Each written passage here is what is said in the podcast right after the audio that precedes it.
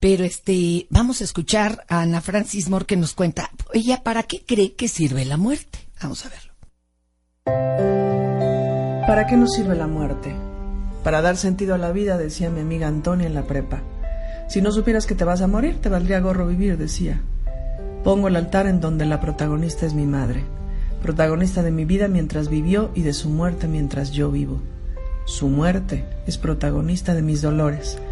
Y como hoy me duelen otras muertes, ella, como gran protagonista, aparece de nuevo. ¿Para qué me sirve tu muerte, madre?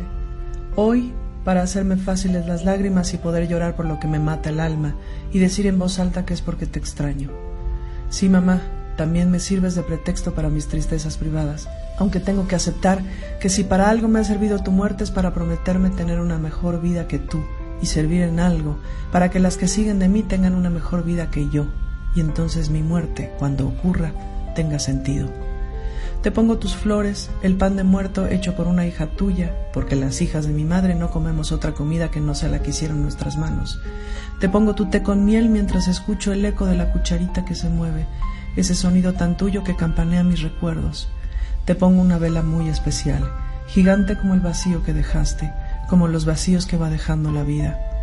Como quisiera, madre, que hoy que soy señora grande con canas y arrugas pudieras de todos modos abrazarme y decirme que todo va a estar bien, que así es la vida, que al final del día los dolores hacen grietas por donde nos atraviesa la muerte, pero la muerte es también como la luz del sol que nace entre los árboles y rompe la oscuridad, que la muerte es también el vacío desde donde se nace de nuevo.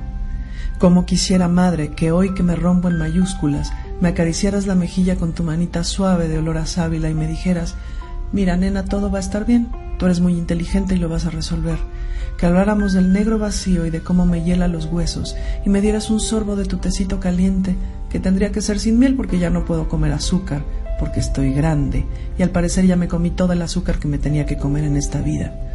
Enciendo la luz de la vela gigante que con las flores amarillas hará el camino para que me visiten esta noche mis muertos. Yo dormiré abrazada de millones de fotos que tengo de ustedes en mi cabeza. Vengan esta noche, les invoco, tiendan ese puente que tenemos en este bendito país de tradiciones exóticas y susurrenme al oído el sentido de la vida y de las tantas muertes en vida, porque en este día de muertos esta viva muere y vive en el vacío y necesita su sabiduría.